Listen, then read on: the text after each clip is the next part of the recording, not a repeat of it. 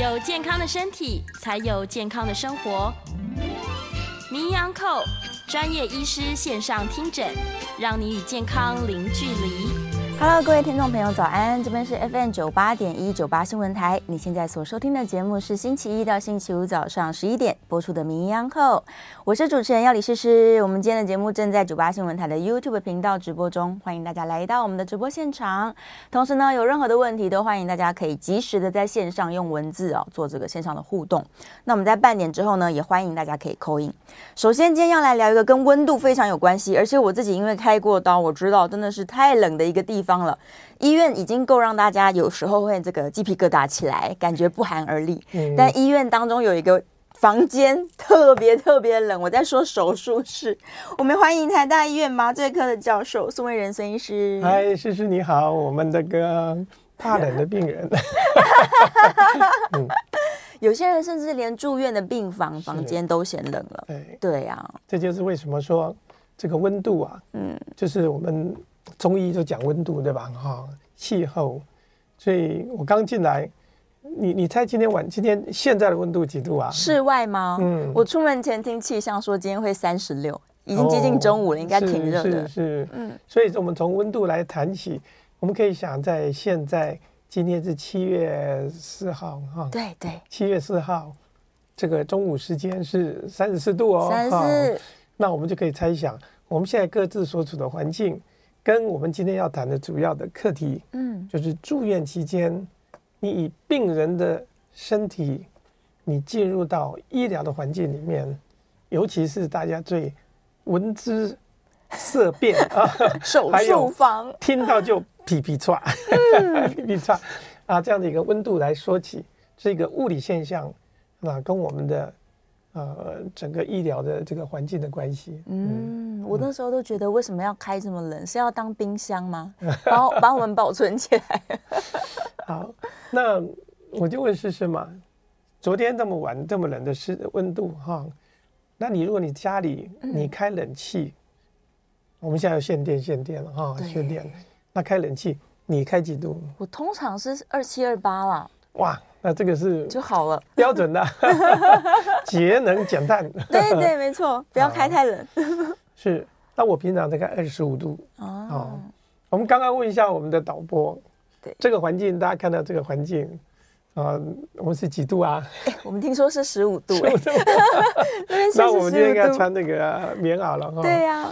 那所以不同的环境，我们叫呃环。环境所处的这个温度啊，它其实受到是在这个职场上这是非常关键的啊。从三十六度一直到今天所设定的十五度，那我们就取一个中间值好了哈。那诗诗，你刚刚一直一开始片子就讲说，你开刀的时候，嗯，你觉得皮皮抓很冷，嗯。那你有因为这样有受到什么样子的保护吗？感感觉吗？你就这种感觉吗？有，就是抖到你不能停下来的，身体是不由自主抖的。对对，所以我特别觉得冷。这个很多人就是说，因为又是害怕，就是一个关系，心情上的害怕，加上外界环境真的很冷哈，所以有人形容就是像地狱般的感觉。原来原来地狱就是冰冷的啊，天堂是温暖的。对，那所以。我们回到回回答您刚的这个议议题，就是 到底开刀房温度实际的温度是多少？对呀、啊，那这是全世界有公定的哈。不管你是在北极开刀，还 是在赤道上开刀，赤道开刀哈。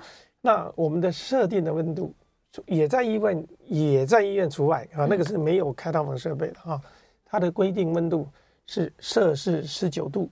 啊，上下一度可以，也就是说，啊，不管室外温度多少，嗯，你即使是冰天雪地，我们维持十九度，对，现在三十六度，我也维持十九度，嗯，哎，但是有的国家冬天就已经比手术房还要冷。所以他们进了开刀房，就像进了暖房一样。嗯，原来是这样，所以不一定真的开刀房有特别冷。对，它这个温度是有一定的条件的哈。嗯、那为什么会有一个这样的温度的，呃，一个设计哈？那这个是从嗯很多很多的因素，我们等于我们就来看看，到底麻醉科医师或者我们在开刀房啊，整天的作业状况是什么？哦、我今天准备了，来准备了这个大概七八张的这个这个片子哈。对，那我就记录了，对我就记录了一个，那一一一个很很平凡的一天的手术。平凡的吗？一天很平凡的手术，对我们来说是不平凡的。是是，我问你，你的手，你的你个人的手术是在第几台手术？嗯，中午时间。中午时间啊，那你是不是很担心的一个早上？嗯，空腹一个早上，对不对？对。那我们来看看，如果一般的人，我们最好的手术，好好，那我来看看，这是我一个朋友的手术，早上八点钟。嗯。你看，我们这叫开刀房的外勤，台大医院开刀房的外勤，这上面所有的人脸都遮住了哈，大家放心，没有那个 肖像权的问题。你就在八点钟，嗯，身上就披着这个衣服。前一个晚上，空腹打好点滴，进到开刀房，外勤对好你的名字，哎，你叫诗诗吗？啊，是是 是我，你是要开刀吗？是是是，你要开左脚吗？啊，是是是，确定好了。那假设你没有开错人，没有开错刀，嗯，这是叫外勤的一个情况。好，那我们再进入到下一个。所以经过短暂的运送呢，我们进入到开刀房里面。那开刀房里面就要把你身上的东西开始清除，拿掉。那我们叫的下一件事情呢，就是麻醉科医师接手了哈。那因为本身我是麻醉科医师嘛，那麻醉医师开始呢，就在你身上呢贴的，你身上有记得会贴什么东西吗？我不记得了 耶。哎呀，那你可能哎是你就开始啊，你会发现这里面全部都是麻醉的一个这个 monitor，就是我们的这个呃。这监视器哈，我记得那个就是呼吸的，对，是中间有一台麻醉机，有心电图，大家可以看到然后。你可以看到八点零九分，哈，我们基本上就把这所有东西都放上去了。你看它旁边一个小小的面罩，哈，就准备要给它开始 进入到睡眠的状态。嗯，所以在这个过程中，你会发现，你我们的患者进入到这个开刀房里面。他身上都是包覆的很好的哦，哈，对呀，所以你要发现九点零一分哈，我们开始画刀，嗯，你会发现，哎呀，怎么医生，这个外科医师啊，全身做包的密密麻麻的，对，穿了一层一层。那这个患者，这是他开一个髋关节啊，他的髋关节身体其他地方也都是包覆的好好的，对，他就暴露了他的这个开刀的部位，好，那我们就可以再往下看下去呢，就发现说。整个的开刀的这个流程，从进入开刀房过程，你不要忘了，刚刚是一个十九度的一个环境，对。然后我们开始逐渐把你的衣服退掉啊，然后铺上一些被单，嗯，保持 无菌的状态。那上面就开始涂酒精啊，然后开始有各式各样的器械啊，然后开始出血啊。那你会看到它的天花板上是什么东西？是个灯啊，一个灯哈。那这个灯呢，就是一个聚光灯啊，它其实只有四盏啊。那这个灯啊，就要让啊，就像舞台的那个，嗯，你常上台啊，你有常上台嘛？那就打在你的身上，然后所以我们这个你会发现，这个光线呢，它本身也制造一种辐射的热量啊。上台会不会很热？蛮热的，其实，因为它那个那个叫聚光嘛，聚光灯。对啊，再加上身体的活动紧张，嗯，所以。所以身体都是，但但是你们上台可能会穿的比较清凉一点。对呀，礼服通常要么就是。可是你看他们人们可以清清凉吗？不行了。所以你看那个常常有医生啊，这个有一些这个流动护士啊，就会常常就用毛巾擦汗。哎呀，医生，我们帮你擦擦脸，到处擦汗，不要低下去。是是，你看医生大部分都戴眼镜哈，因为怕这个反射回来。但另外也因为这样子。如果你流汗的话，会影响你的视线，而他全身都是干净的，所以他不能去触摸他的这个这个无菌区以外的地方。所以为什么这个冷温度，它一定要设计在二十度以下？是因为在手术的环境，为了让外科医师在操作的时候，它可以维持这样的一个温度，它不会热。你如果你想看，如果说医生大两刮、细两刮，全身都在冒汗。在三十度的高温，他怎么开的刀下去？对呀，哦，所以滴汗水。啊，这是第一个原因，他必须要在这个情况下。好，那我们再继续往下看呢。九点零八分，伤口打开了哈，然后这个呃患者开始会有一些出血啊，我们就把嘴吸干吸啊，那常常我们要给，所以有时候会给他冲水。嗯、那冲水本身，你你想想看，去游泳，对，哦，在水里头啊、呃、很自在，水里面它开始，你一起来就开始身上就会有散热了哈。嗯、所以你看它这个各式各样的器械，你不要说这个头上的探照灯，医生本身自己都上都还有一个灯，聚光灯，没错、哦。好，那我们继续再往下看，这个只是给大家明白。一场一个，你已经睡着的情况之下，有多少人在你身上 帮助你、协助你这些所有的这些的事情？对，哦，那有人是当助手，我们叫拉钩。嗯，有人是负责抽，就是吸。啊，你可以看到他用的这种各式各样的这种电烧的器械，是 那个吸啊，这个叫这个把血吸干净的是他。确保手术的这个范围，嗯，眼睛所看到的范围，哦，是干干净净的。是，我也可以从这个医生的脸孔上所看到的，那个、那个、那个啊，阻挡的那个玻璃啊，嗯，你可以看到啊，这个伤口是多么干净啊，是，不是血红红的一片？因为它要很精准的把这个东西放进去。那我们继续往下看啊。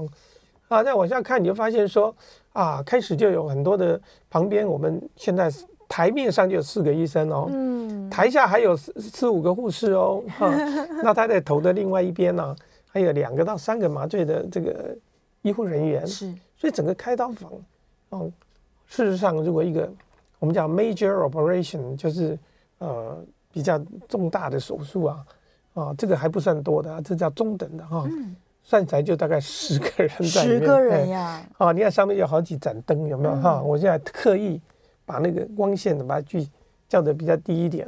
嗯，好，我们继续往下看。我们九点零一分开始画刀是吧？然后在九点十七分的时候，基本上就已经把一些重要的手术啊、骨头啊、啊关节啊，你看这给洗头啊没救哦。你看这个，你看这个给洗头啊哈，你看这里面。哎呀，就比那个我们到修车厂啊，我们进入修车厂、嗯、有没有？你你去修车厂那个恶臭哎哦，那我们这不是我去，我们是干最干净的。这每一个你看到的的这个金属的这些这些装置啊哈，嗯、全部是无菌高压消毒的。嗯、好，那么继续往下看呢、啊，那你可以看这里面有多少人开到房里面？对，满满的。那那维持要维持一个这样的一个啊一个工作环境呢？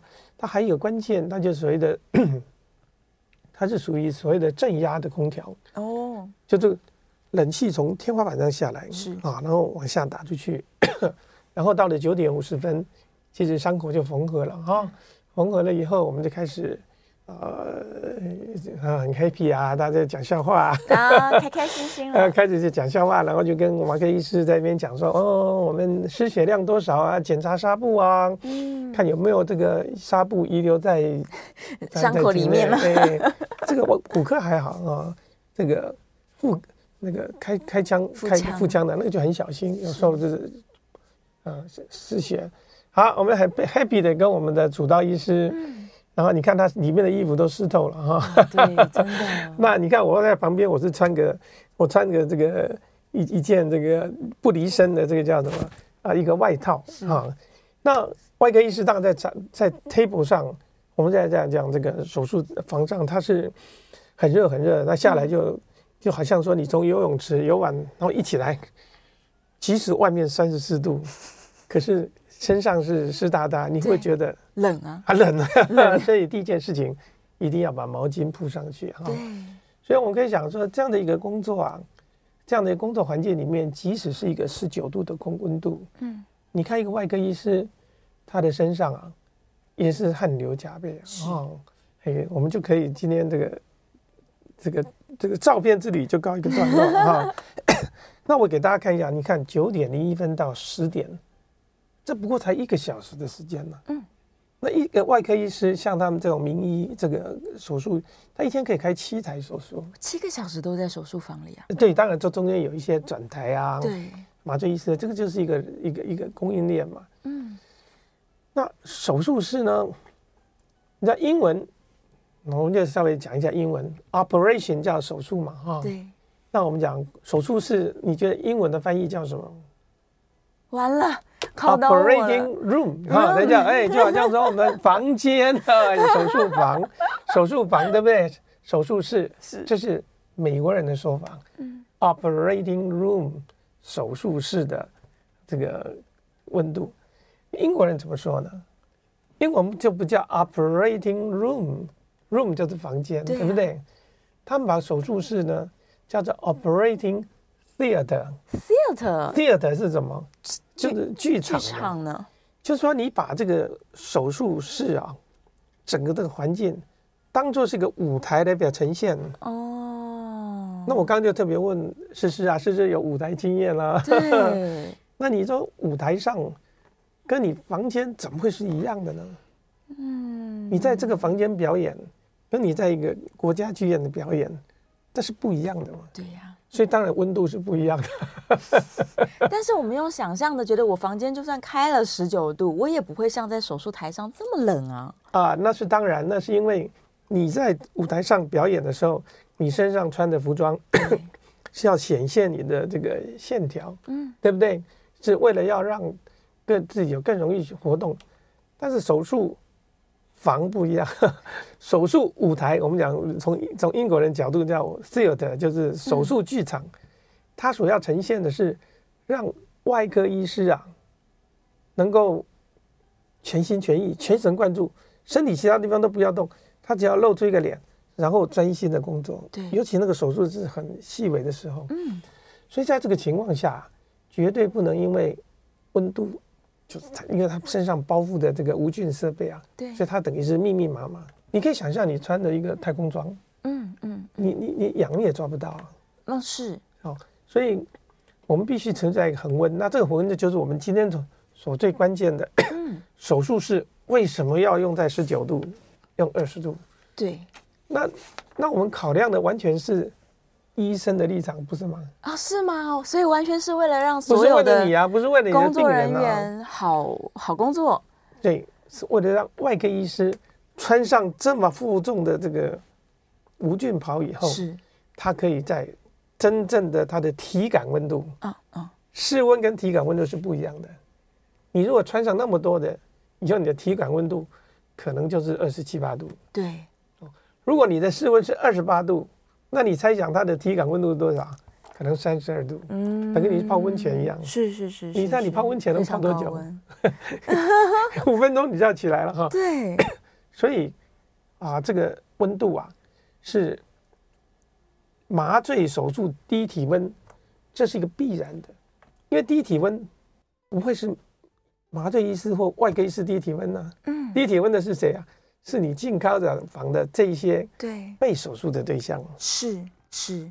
哦，意思就是说，即使我今天可能在二十几甚至三十几度的地方，我如果被麻醉了，我的体温都会下降吗？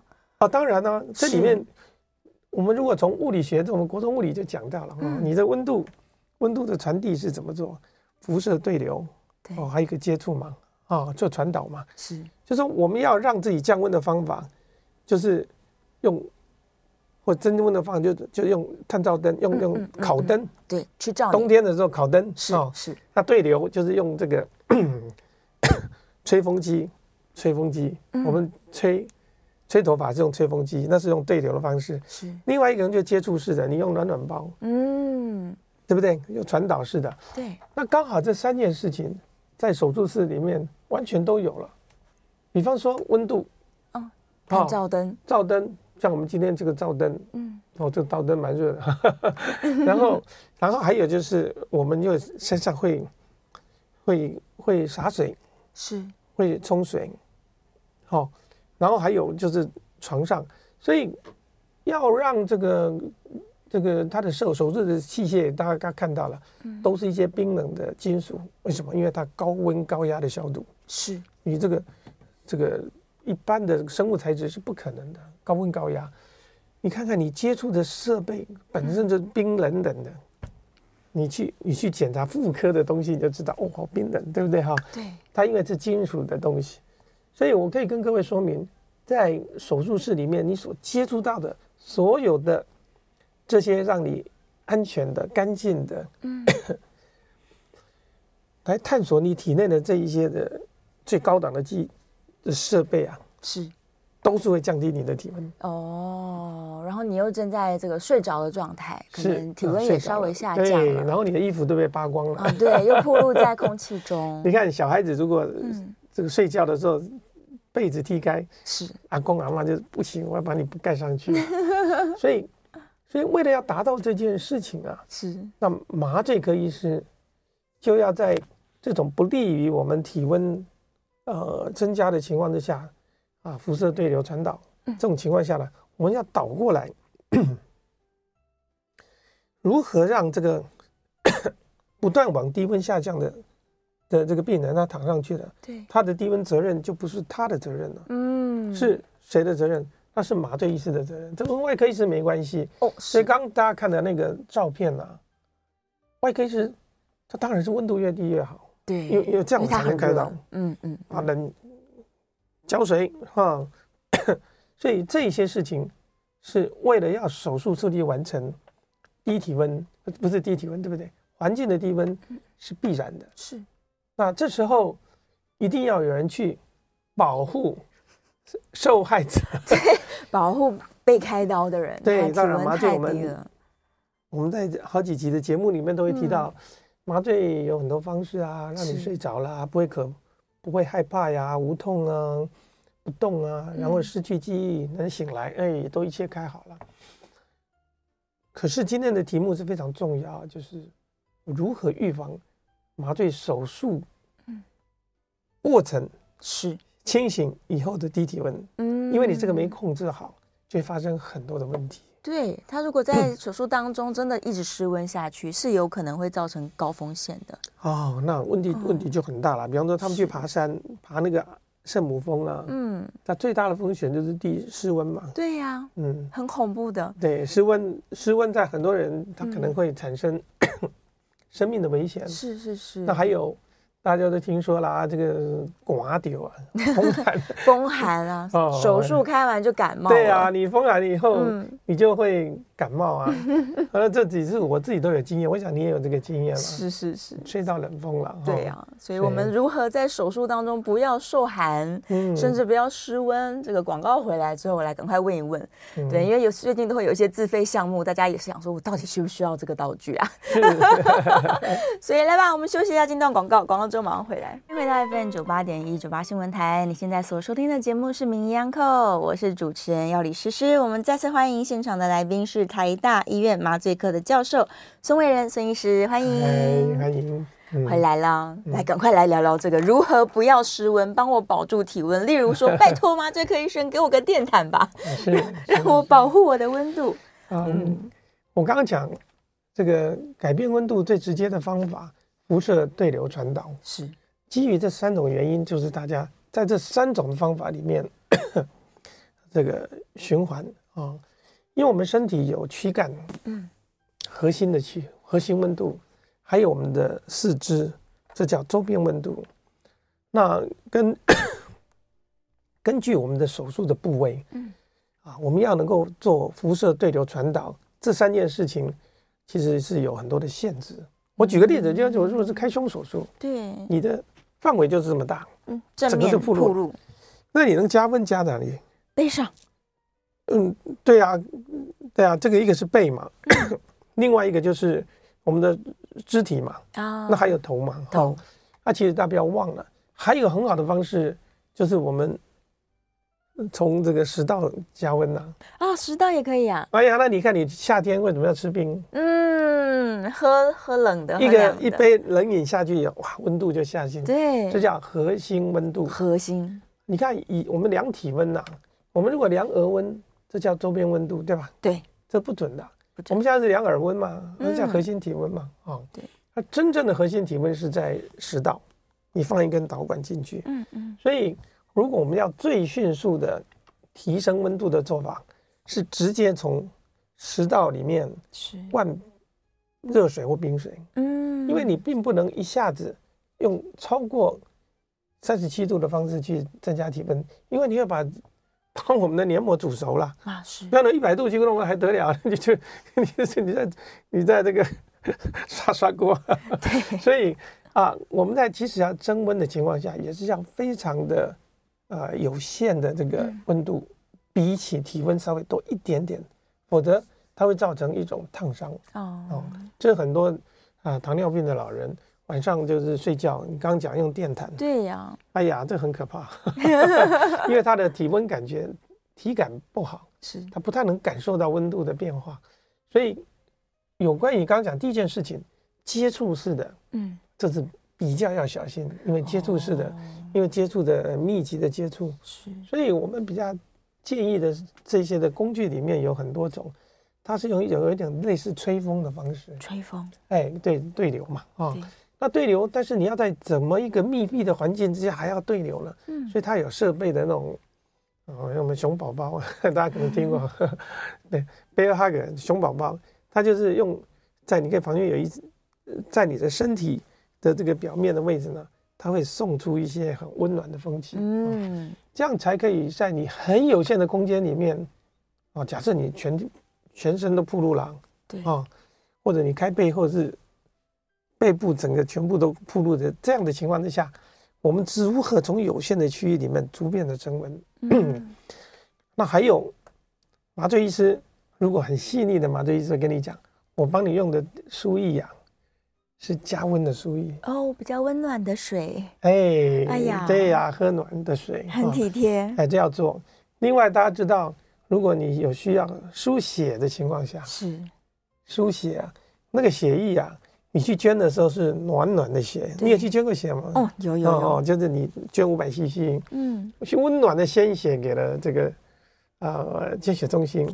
他一转眼就把你放到四度 C 的冰冰库里面，变成冷冷的血。对，因为这样它才能够保证这个时间还有运送不会坏掉。对，这是从冰箱拿出来的这四度 C 的血，然后打到这个病人身上。你想想看，他不是跟你冷血动物。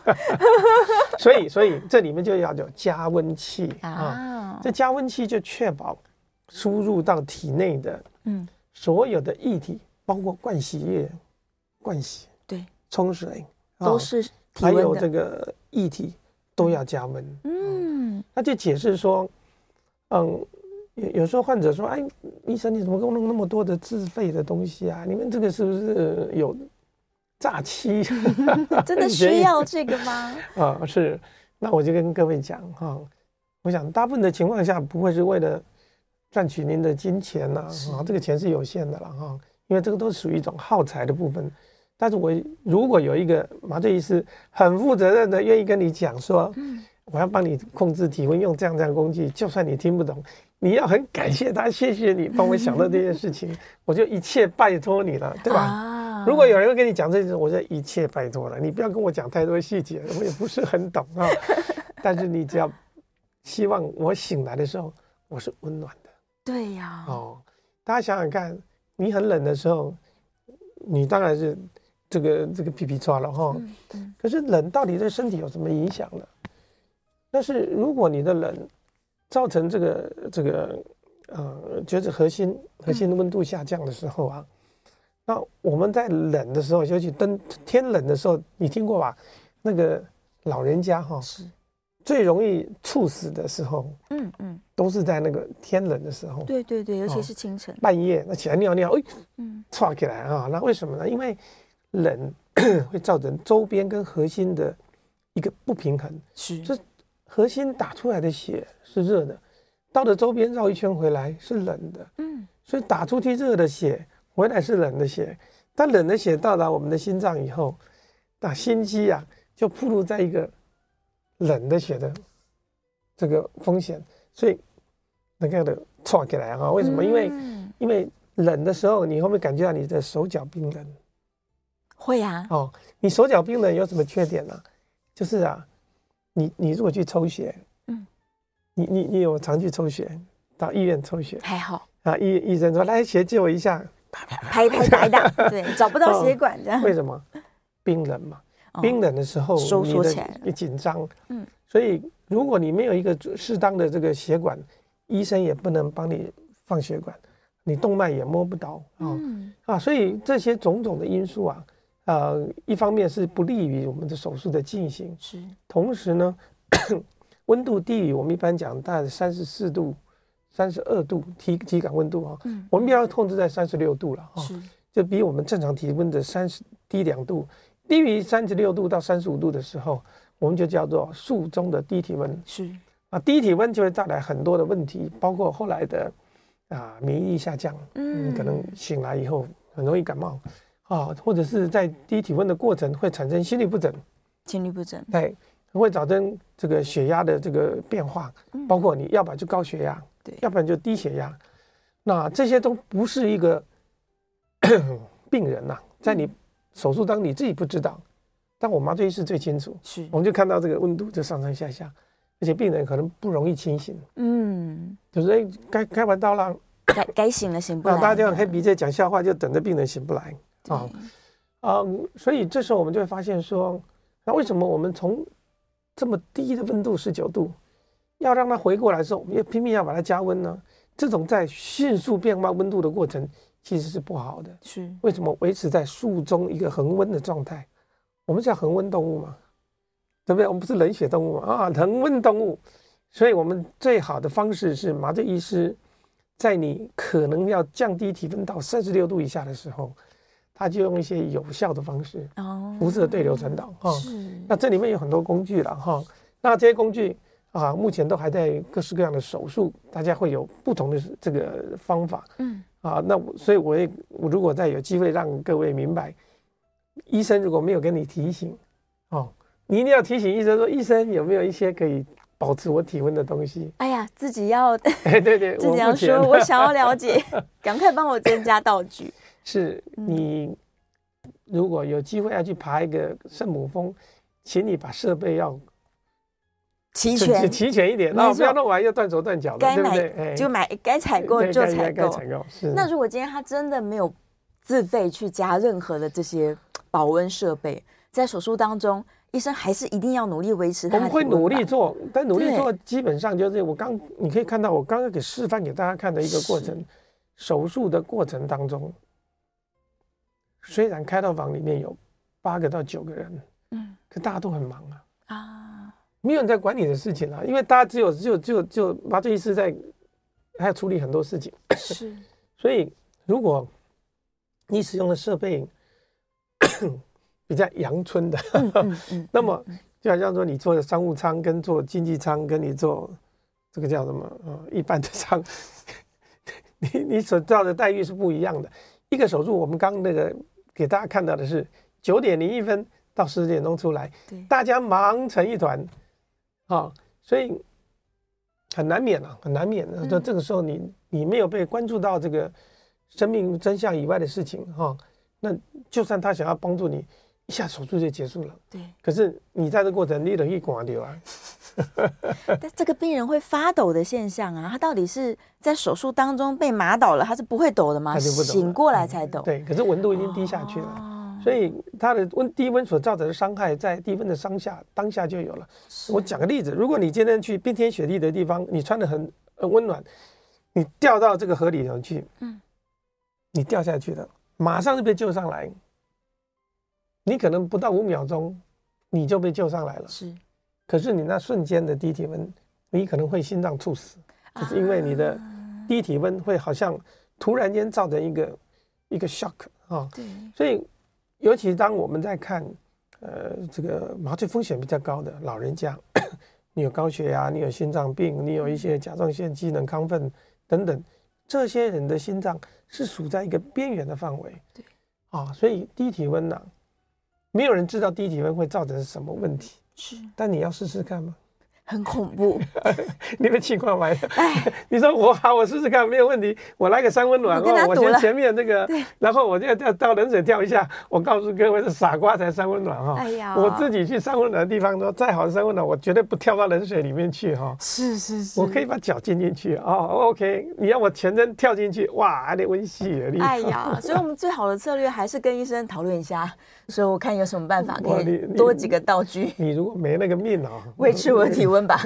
维持体温，注意人家恒温动物。对，你恒温动物从头到尾不要有任何体温下降的任何可能性。对对对。啊，那我们就应该尽可能的跟和麻醉医师 他如果没说你一定要提醒，对啊，即便是很小的手术，你说我连任何一刻，嗯，我都不要有。好，对我一点都不想冷，大家就是努力用尽办法。我是我是金枝玉叶呀，让我就是暖暖的把手术做完。好了，我们稍微休息一下，广告之后回来继续讨论。欢迎回到 FM 九八点一九八新闻台，你现在所收听的节目是《名医央叩》，我是主持人要李诗诗。我们再次欢迎今天的来宾，台大医院麻醉科的教授孙卫仁孙医师，欢迎。嗯，大家好，回来了，回来了。刚刚你提到说，假如有任何方法，我要无所不用其极的让我在手术当中体温维持好好的。嗯，对，我们来问个延伸题，是是我们这个厉害的气质他问的。他说有一些人去韩国啊，做做这个漂亮的变漂亮的一些手术，然后他们使用的这个麻醉的工具可能跟台湾不太一样，他很担心牛奶针的风险，这有有这样子的考量吗？嗯这我们在节目好几次谈到，就是麻醉药物哈，是。那因为麻醉药物最近呃蛮热门的哈，嗯，包括新北那个幼稚园的事件等等。那这个这个叫医疗用药，跟所有的毒品是有不一样的哈。那医疗用药是处方用药，尤其是今天他在提到叫异丙酚，嗯，异丙酚啊，异丙酚就是我们简单讲的牛奶针呐哈。是。那这个叫做 Propofol。那那牛奶针是因为它长相是像 牛奶一样的白白的，哎，嗯，那这是一个误解啊，它其实它不是一个牛奶，它其实是豆浆啊，是豆浆呀。我们那场就是乱讲啊，因为它是用豆浆的那个收益病黄豆的这个成分呢去包包装这个、嗯、这个麻醉药物。那为什么一定要通过一个豆浆的成分去包装这个呃麻醉药物呢？因为它如果这个药物不经过包浆，直接打在水。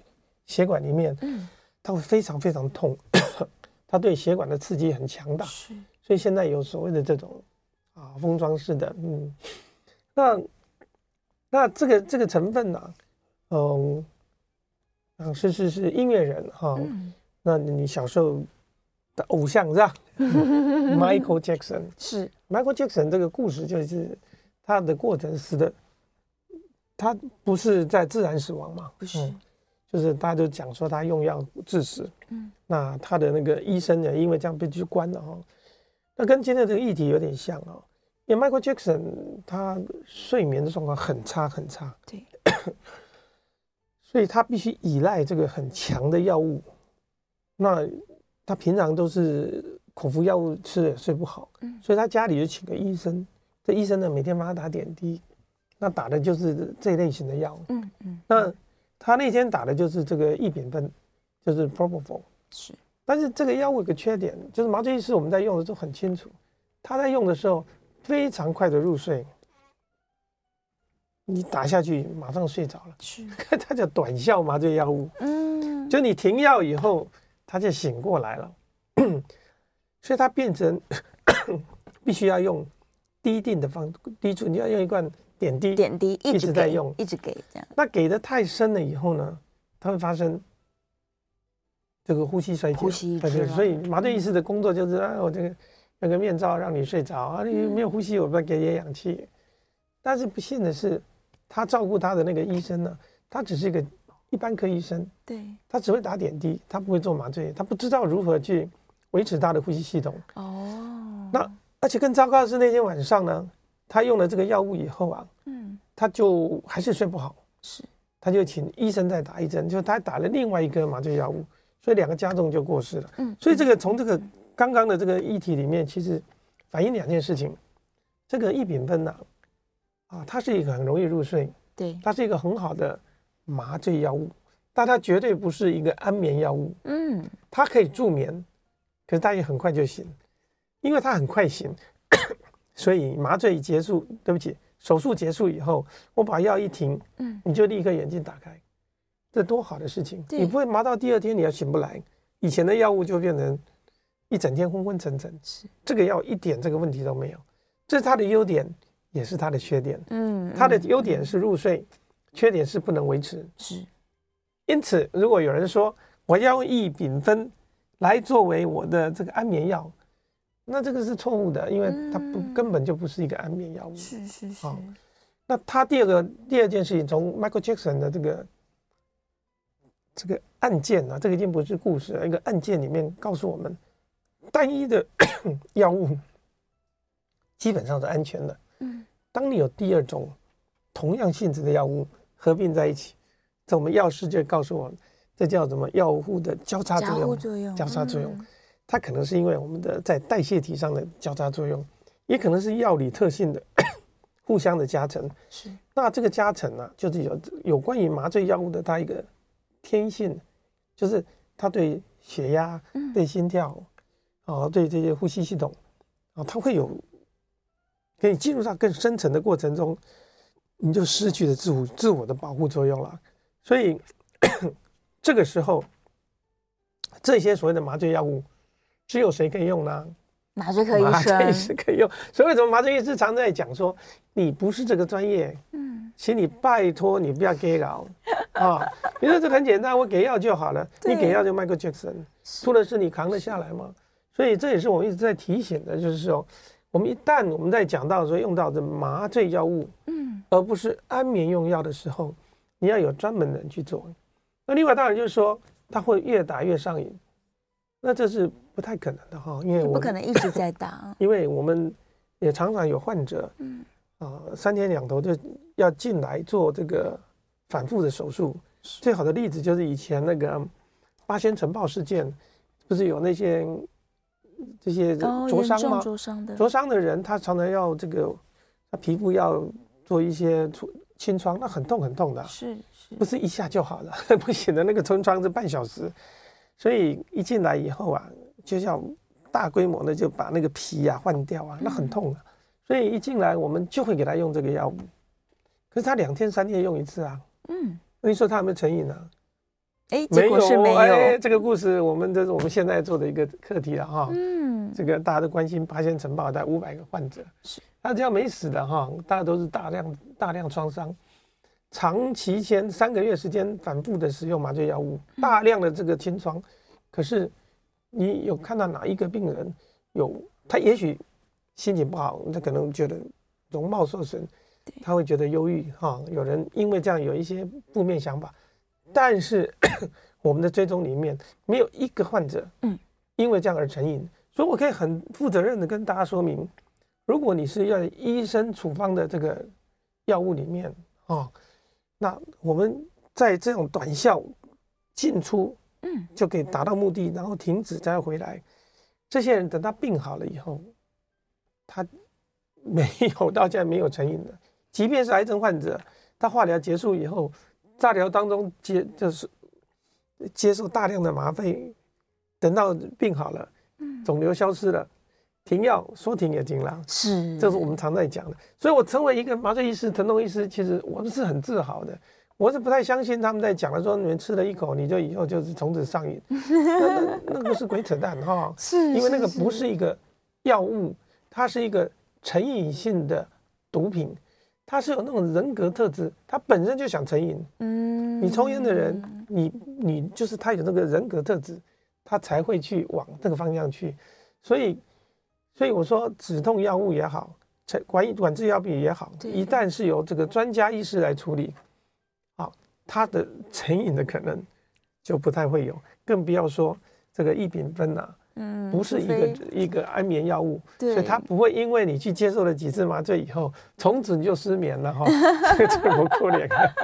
所以我们要做的事情就是不要滥用，或者是自己不是很理解的时候来使用任何这样子的东西。是嘛？你你你你也拿不到一品分，拿不到，你自己也用不到嘛，交给专家来使用。而且你一一辈子能接受几次麻醉呢？我刚刚问诗诗，诗诗说。